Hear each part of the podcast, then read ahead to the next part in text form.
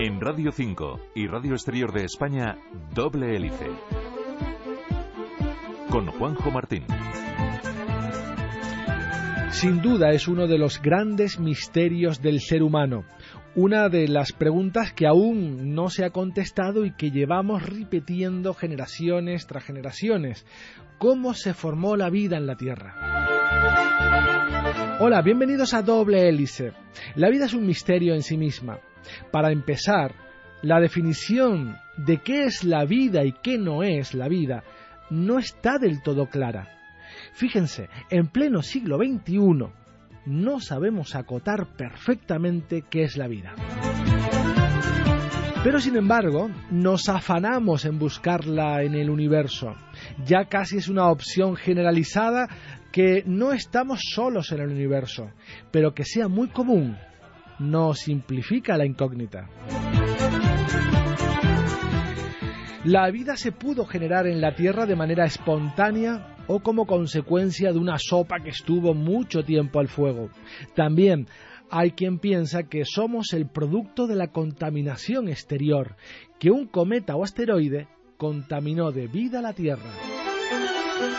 Sea como fuera, la vida es un hecho, pero aún solo tenemos un ejemplo de ella, la que encontramos en la Tierra. En la semana en la que se han descubierto nuevos candidatos a albergar esta vida, nos preguntamos hoy, ¿qué es la vida y cómo llegó a la Tierra? Detrás de cada fármaco, de cada tratamiento, existe un mundo apasionante de investigación. Doble hélice. Y para hablarnos de qué es la vida y cómo se genera o se generó en la Tierra, si existe en el universo, aparte de nuestro planeta, tenemos con nosotros en Radio Nacional de España en Madrid a Juan Ángel Vaquerizo, que es coordinador del proyecto Partner del Centro de Astrobiología de Madrid. Juan Ángel, muchas gracias por estar con nosotros. Hola, buenas tardes, encantado. Un placer. Fíjate que en este programa solemos hablar mm, de ciencias más aplicadas, de medicinas, de fármacos, de tratamientos, de enfermedades concretas, pero hoy vamos a, la base de la biología, vamos a la base de, estas ciencias, vamos a intentar saber qué es la vida y cómo se generó en este planeta y si por consecuencia puede encontrarse en otros lugares. Y la pregunta fundamental, la básica, es esa. ¿Se sabe hoy en día qué es la vida? Pues es una pregunta muy complicada de responder, porque el fenómeno de la vida es un fenómeno muy complejo y su, su entendimiento eh, requiere que haya muchas disciplinas científicas que, que, trabajen coordinadamente para intentar responder. No solamente la biología puede responder a, a la pregunta de qué es la vida, sino que también es necesario echar mano de la química, y bueno, y de la planetología, de la geología, incluso de la astrofísica y de la cosmología, porque el fenómeno de la vida, aunque como tú muy bien has dicho, solamente lo, lo conocemos, tenemos el ejemplo en la Tierra, es un fenómeno que está ocurriendo en el universo, con lo cual el planteamiento de qué es la vida debe de ser un planteamiento desde el punto de vista científico que debe de, de englobar todo el marco del universo para intentar desentrañar ese, ese misterio, ¿no? En el colegio recuerdo que nos definían la vida como ese sistema que nace, crece, eh, se reproduce y muere, pero claro, también eso lo puede hacer la, la llave de una vela por ejemplo, y no está viva. O sea que esa definición ya de por sí está muy obsoleta y, y, esa definición va cambiando porque las fronteras entre lo que está vivo y está inerte, fíjate, mm, incluso con esas bacterias extremófilas que aguantan de todo, eh, no sé si esas fronteras están por lo menos ya son rígidas y estables que separan la vida de no, lo inerte o no, o están, son flexibles y maleables. Yo creo que el, término de vida es un, es un término muy amplio en el sentido de la definición. Lo que pasa es que cuando uno estudia los organismos vivos, lo que descubre es que, pues, que tienen un funcionamiento. Y, ese funcionamiento de los organismos vivos está basado en la química y eso nos permite hacer un, pues un, una, una apertura de miras para ver si hay otros sistemas físicos que pueden realizar ese mismo tipo de, procesos. Y entonces ahí es donde la, eh, el establecimiento de fronteras para intentar definir lo que es vivo y lo que no es vivo es donde empieza, vamos a decir, a chirriar, ¿no? Por ejemplo, un ejemplo mucho más claro podría ser los virus, ¿no? Claro, sí. Eh, podemos decir que con la definición estricta de vida, pues no están vivos, pero su funcionamiento es suficientemente interesante como para ser estudiados desde un planteamiento de saber qué es la vida. Así que, de alguna forma, el científico tiene que huir de las definiciones y tiene que utilizar las observaciones y los fenómenos para intentar desentrañar lo que es el, funcionamiento del universo. En este caso, la vida. Eh, una, una, definición, por ejemplo, que en astrobiología puede funcionar y no es demasiado, vamos a decir, intrusiva con, con otros condicionantes, puede ser pues eh, un sistema autosostenido que es capaz de hacer evolución darwiniana. Podría ser una definición así en, astrobiología que puede funcionar como vida.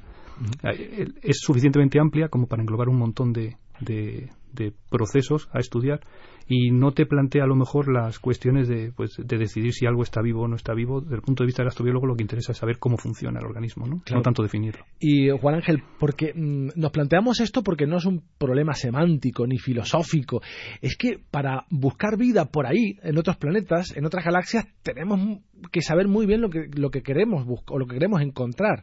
Eh, si no, no sabemos. pasaría delante de nosotros y no lo veríamos. Claro, el, planteamiento científico del estudio de la vida eh, lo que pretende es eh, establecer cuáles son las condiciones en las cuales en el universo la química puede evolucionar hacia lo que sería la complejidad química que es la vida. Ese es un poco el planteamiento científico. La pregunta primera podría ser, ¿tiene sentido preguntarse científicamente por la, existencia de vida más allá de la Tierra? ¿Tiene sentido hacerlo? Y entonces, pues, eh, para eso necesitamos conocer muy bien la vida en la Tierra y poder establecer criterios de búsqueda de ese fenómeno fuera de ella. Claro, el planteamiento ese en sí mismo ya es em, ya está cerrando una serie de vías, pero lo que plantea es simplemente intentar entender el fenómeno correctamente. ¿Eso significa que podamos eh, estar estudiando otros lugares del universo donde esté la vida y no la veamos? Yo creo que no. Lo que sí que es verdad es que cuanto más abierto sea nuestras condiciones, eh, va a ser más sencillo encontrar eso fuera de la Tierra con, cierta facilidad, ¿no? El problema es que solo tenemos un ejemplo, que es nuestro propio ejemplo. Solo hemos encontrado vida en la Tierra. Y toda esa vida que está en la Tierra, pues tiene como denominador común el carbono. Ese elemento químico en el que, bueno, parece imprescindible para la vida tal y como la conocemos. Pero ¿Debe ser así también en otros sitios? ¿La vida tiene que estar universalmente basada en el, carbono o puede estar también basada en un elemento que esté junto a él en la tabla periódica como el silicio? Bueno, voy a, voy a plantear una cuestión para, para, todos, para los oyentes y, para nosotros mismos. Venga. Eh, nosotros conocemos la vida basada en el carbono, es decir, la química que subyace al fenómeno de la vida, en nuestro caso, está basado en grandes estructuras moleculares cuyo armazón es el carbono, que permite, es un elemento químico que permite una gran cantidad de enlaces químicos que son relativamente estables y que permiten eh, esa, esa estructuración de la materia hasta niveles de tal complejidad que permiten hacer los procesos vitales. Perfecto. Uno puede plantear, ¿existen más elementos químicos en la tabla periódica que tienen características parecidas al carbono y que permitirían, bajo ciertas condiciones, crear estructuras moleculares estables que pudieran llegar a realizar los procesos biológicos? La pregunta está ahí. Uno la puede intentar responder desde el punto de vista científico. Aquí en la Tierra tenemos todos los elementos de la tabla periódica a disposición. Es más, aquí en la Tierra han estado los elementos de la tabla periódica a disposición desde el origen del propio planeta. Es decir, mm, todos los elementos que están ahora mismo en la Tierra han estado aquí siempre. Entonces, en la propia Tierra, el propio planeta te está diciendo, durante al menos 4.600 millones de años, año arriba, año abajo, que tenemos el planeta formado, la capacidad química de evolucionar ha estado ahí. Y de alguna manera la materia lo demuestra porque cuando las condiciones son adecuadas, la materia se estructura, forma planetas, por ejemplo. Y en esos planetas tenemos rocas que, por ejemplo, utilizan el silicio, utilizan el carbono, utilizan el azufre, utilizan el nitrógeno. Es decir, que hay elementos de la tabla periódica que permiten estructuras moleculares más o menos estables, pero se quedan, por ejemplo, en un nivel de estructura organizativa que son las rocas. No han llegado a la, a la estructura biológica como ha llegado el carbono. Claro, si está basado en el carbono, por algo será. Porque Podría ser. tenía todo a su disposición para, para, hacerlo de otra manera y no, no ha sido así. Si mm, te pidieran que crearas vida en algún sitio, imagínate, que, pues, ¿qué pedirías en la lista de la compra? ¿Cuáles serían los ladrillos fundamentales de la vida tal y como la conocemos? Los ingredientes fundamentales y necesarios. Siendo, eh, pidiendo poco o uh -huh. pidiendo de una forma muy genérica, yo pediría materia y energía. Uy, es muy barato, es muy barato. Lo que pasa es que solamente con eso parece como que eso hay mucho por ahí, ¿no? Sí. Entonces, eh, eh, simplemente hago este, este pequeño juego, eh, juego intelectual, digamos, para, para ver cómo podría ser un criterio de búsqueda de vida. Tú mismo, cuando, cuando me preguntas, por ejemplo, ¿qué necesito para hacer vida? sería una forma de preguntarme, ¿qué buscarías fuera necesario para que haya vida? Claro. Y entonces, en el ejemplo que tengo en la Tierra, evidentemente me pide más cosas, me pide más cosas. Me pide materia y energía, pero también me pide tranquilidad. Me Reposo. Pide, sí, me pide como que no haya demasiadas cosas eh, que se salgan del, de la normalidad en cuanto a lo que son los eventos energéticos a nivel global, ¿no? Entonces, de alguna forma, en el planeta Tierra lo que hemos tenido ha sido a disposición la materia y la energía, y de alguna manera hemos tenido el tiempo para que la química pudiera llegar al punto de evolución de, de la biología, ¿no? de la vida. Y si eso tuviéramos que pedirlo fuera, pues eh, es una forma de, de, plantear esa búsqueda, ¿no? Esa, esas necesidades. Evidentemente, en la, en la Tierra, por ejemplo, un elemento que ha permitido que la química evolucione a un ritmo superior ha sido la presencia de agua en estado líquido. Entonces uno puede decir, bueno, si necesitas materia y energía, también necesitas tiempo y necesitas condiciones para que la química evolucione de una forma más o menos rápida. Cuando decimos rápida, estamos hablando en miles de millones de años, quizá, ¿no? Eh, entonces, bueno, pues si, si permitimos eso, si le ponemos agua en estado líquido, la cosa se acelera mucho y podemos tener en periodos geológicos o periodos astronómicos ¿no? más breves esa evolución química. Entonces, yo pediría, por ejemplo, pues siendo así como sí. muy, muy cuidadoso, pediría materia, energía y pediría agua en estado líquido. Y ese es un poco el santo grial de los eh, astrofísicos o exobiólogos que están buscando vida en otros planetas, porque en definitiva están buscando lugares donde pueda existir agua y en forma líquida, que también parece que debe ser fundamental para que ese potaje, esa sopa, pues surja efecto ¿no? en, en, en, la, en la vida. Necesitamos eh, un sustrato material, pero lo que vemos en el ejemplo de la vida es que necesitamos agua líquida para que todo esto tenga, para que lo que has dicho tú, ¿no? Para que todo amalgame correctamente. El, el citoplasma celular, pues es, es líquido y tiene, sobre todo es agua, con lo cual, de alguna manera, para construir un organismo vivo, no solamente necesitas materia, sino que necesitas que el agua esté en estado líquido. Entonces, de alguna forma, eso es un condicionante que sí que te limita mucho a lo que puedes luego buscar fuera, ¿no?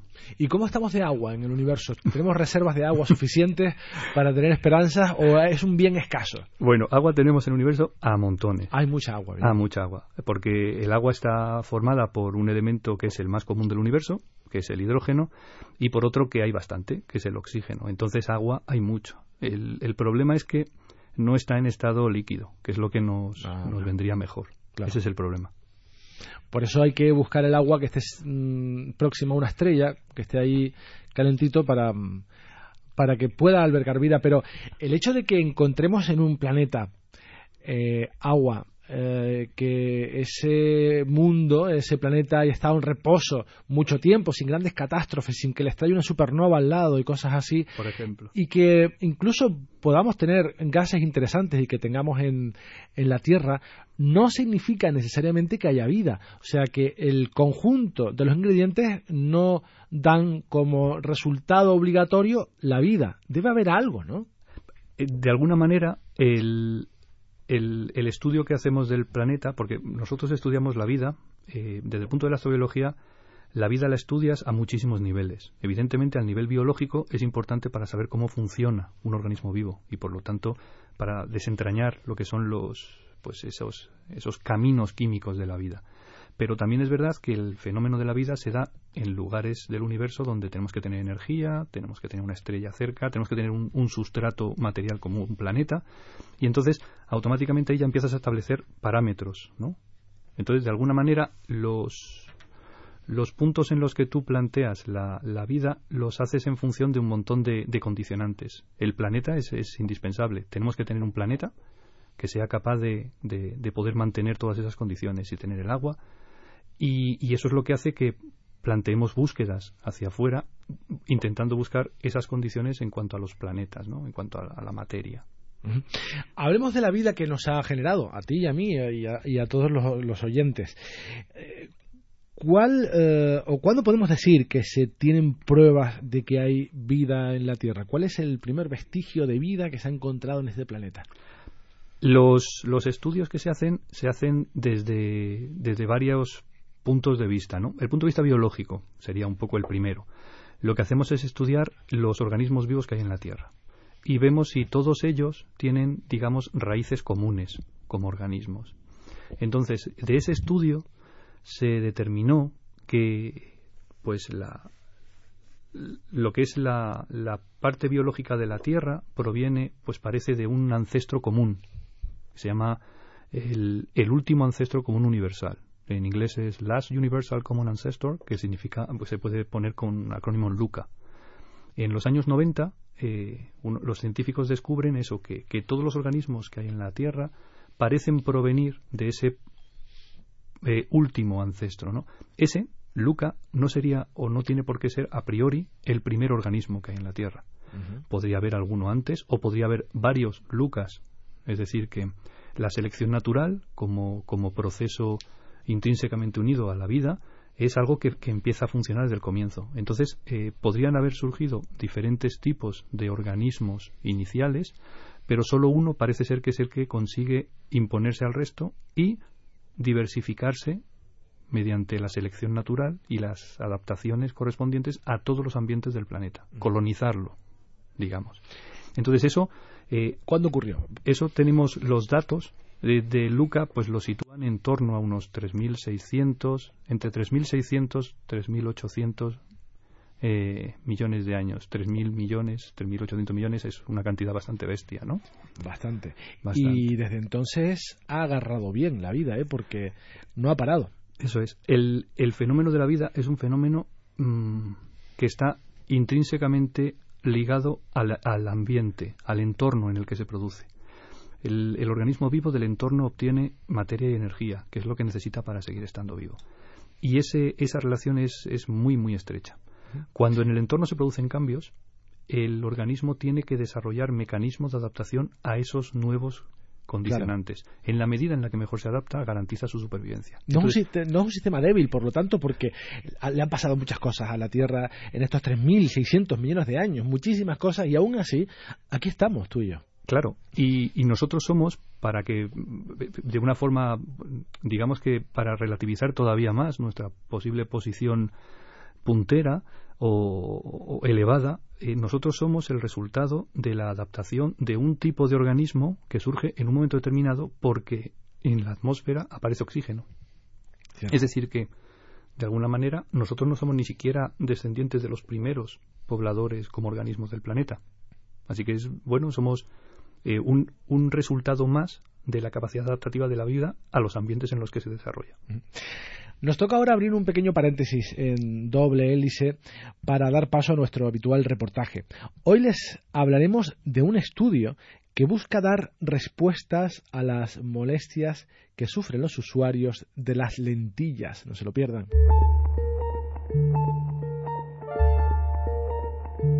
Entre el 30 y el 50% de los usuarios de lentes de contacto sufre síntomas de incomodidad ocular.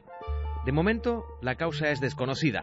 Ahora investigadores de la Universidad de Valladolid, del Centro de Investigación Biomédica en Red y la Universidad de Miño de Portugal han comprobado que la condición ambiental a la que los usuarios están expuestos influye en la integridad de la superficie ocular. Según este estudio, cerca de la mitad de los usuarios, 140 millones de personas, sufren síntomas como sequedad, picor o sensación de cuerpo extraño, lo que supone la primera causa de abandono del uso de las lentes de contacto. Durante el día a día estamos expuestos a condiciones ambientales controladas de forma artificial, las cuales están relacionadas con problemas oculares, debido principalmente a la baja humedad o el flujo de aire que se produce. De estas condiciones, las cabinas de avión representan una de las más extremas.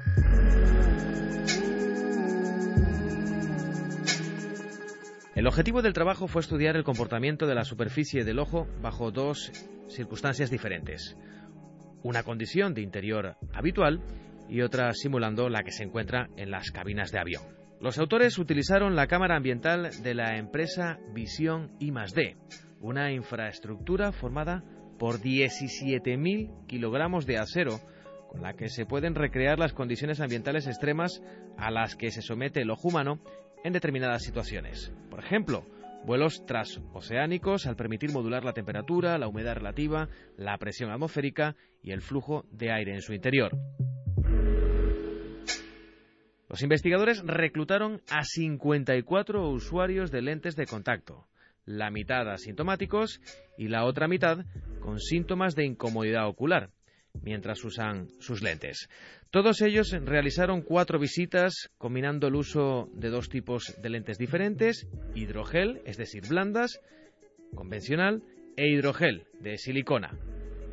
Bueno, pues el equipo encontró que la condición adversa tuvo un mayor impacto sobre la superficie ocular, lo que permite afirmar que la condición ambiental a la que los usuarios de lentes de contacto están expuestos tienen un efecto importante sobre la integridad de la superficie ocular.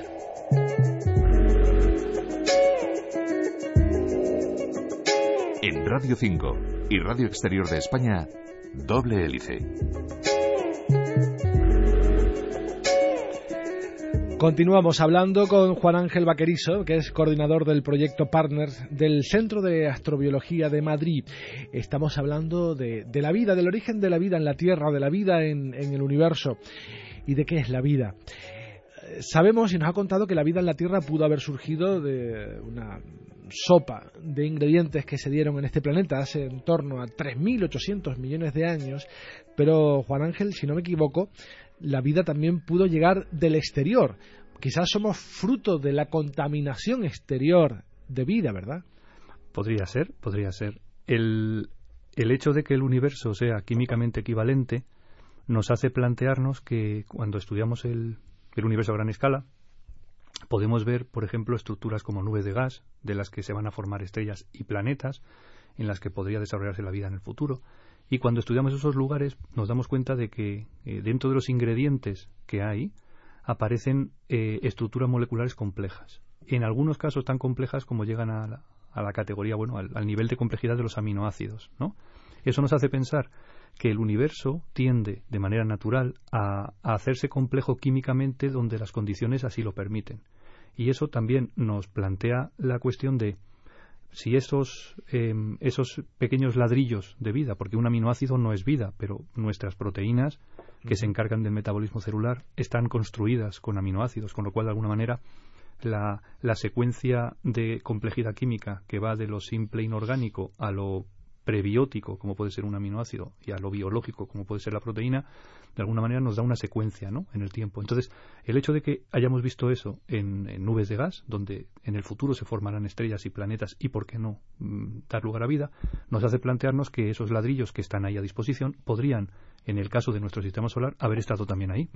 Y en el bombardeo que se pudo producir eh, de asteroides y meteoritos y cometas, pues haber llevado esas semillas de vida y poder haber traído a la Tierra esas semillas, claro. Por lo tanto, esa semilla de vida tiene que haber sobrevivido al, espacio, a la radiación que se genera en el espacio, eh, a las temperaturas, a la fricción que se genera cuando entra en nuestra atmósfera, altísimas temperaturas. ¿Esto es posible? Eh, ¿Podemos imaginar, pues no sé, una partícula de vida, lo que quiera, eh, aguantando estas condiciones tan, tan extremas, una bacteria quizás? Podemos, eh, podemos plantear que en la época en la que se producen esos impactos, estamos hablando a lo mejor de un, de un planeta que está recibiendo un montón de materia, eh, un planeta que se está, está todavía en periodo de formación, ¿no? Creemos que hay, un periodo en el que el, sistema solar en particular, ¿no? Pues sufre, por así decirlo, una serie de procesos que le hacen tomar la forma definitiva como planeta, como sistema planetario. Entonces, el, bombardeo de, ese, de esa basura que va quedando, que no son ni la estrella ni los planetas, sino que está por ahí pululando, pues eh, es un, es un periodo a lo mejor en el que los impactos no se producen como se producen ahora a lo mejor el planeta no está como está ahora, con esa atmósfera definitiva tan densa. Eh, eh, podemos hablar a lo mejor no tanto de esos impactos que vemos ahora, sino a lo mejor de una especie de, amalgama de material que va poco a poco coalesciendo, ¿no? haciéndose mayor. Y entonces, en esas circunstancias, esa forma de, ir aportando el material puede ser suficientemente tranquila como para que no se destruyan los, los posibles elementos, ¿no? las, posibles moléculas complejas.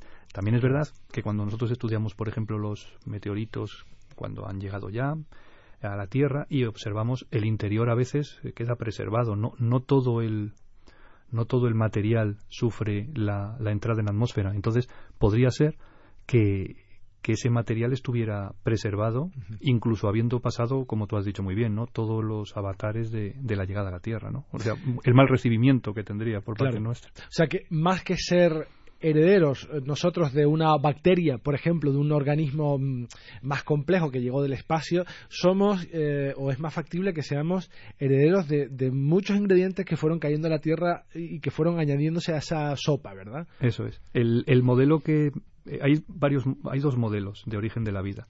El primero es, digamos que sería un poco que, el, que la vida ha surgido en la Tierra de manera genuina, es decir, que el planeta ha sido capaz de, mm, de desarrollar, mantener las condiciones que han permitido que la vida aparezca. Y eso, eh, bueno, pues se establece porque los datos nos indican que el planeta pues tiene una estructura que, parece que, permite esa evolución química. Tiene agua en los tres estados, tiene una atmósfera más o menos densa de gases que son inertes pero que están ahí a disposición y tenemos energía. Eh, es decir, que todos los ingredientes están ahí listos. Y entonces eso pudo ocurrir. En los años 20 del siglo pasado hubo un bioquímico eh, ruso, que era Alexander Oparin, y un biólogo eh, británico, John Haldane, que, propusieron la hipótesis esta de, de, la posibilidad de que la Tierra, de manera genuina, originara se originara la vida en ella. Eso se llama de sopa primordial por el agua, ¿no? La otra, la que estamos hablando antes, de los em, eh, meteoritos o de, los, de ese material que puede haber venido extraterrestre, es, un, es una teoría que se llama panspermia, que tiene que se dice, significa en griego origen en todas partes. Y por último, y en tan solo un minuto, que sé que eres capaz de hacerlo, eh, me gustaría que mm, nos dieras tu opinión sobre la presentación, a muy platillo, como siempre hace la NASA, de este sistema planetario de siete planetas que, encontraron a 40 años luz de nosotros. Sobre todo si mm, podría albergar vida o no. ¿Cómo lo ves? Bueno, el, anuncio que hizo ayer NASA eh, habla de, un sistema planetario. Se ha descubierto eh, investigadores europeos, que con telescopios en tierra y, en el espacio, pues han conseguido, mezclando todos esos datos, una cantidad muy grande, han conseguido desentrañar lo que era un sistema planetario, que parecía que era interesante y que se ha descubierto interesantísimo. Un sistema planetario que tiene una estrella más pequeña que el Sol, es una enana roja, es decir, que es una estrella mucho más pequeña que el Sol, pero que tiene siete planetas, todos ellos parecidos a la Tierra. Y en particular tres de ellos están en lo que se llama zona de habitabilidad. Es decir, están suficientemente a una distancia adecuada de la estrella en la que podrían tener el agua en estado líquido. Entonces, con todo lo que hemos dicho hasta ahora y esto que os acabo de decir, pues está claro que, que es un lugar interesantísimo para poder plantear preguntas desde el punto de vista de la teología de si en esos lugares, no ya ahora, a lo mejor en el futuro, se puede dar la vida. Pues Juan Ángel Vaquerizo, coordinador del proyecto Partner del Centro de Cebiología de Madrid, muchísimas gracias por haber estado con nosotros. Ha sido un placer. A vosotros. Adiós. Chao. Y hablando de vida, llegamos al final de este programa que, como saben, pretende bucear entre laboratorios y centros de investigación para mostrarles qué hay detrás de cada fármaco, de cada tratamiento. En la realización técnica aquí en Tenerife tuvimos a Curro Ramos y en Madrid a Javier López. En la dirección aquí les habla Juanjo Martín. Hasta la próxima semana. Doble Hélice es una iniciativa de Cipicán y la Universidad de La Laguna con financiación de la Fundación Española para la Ciencia y la Tecnología e.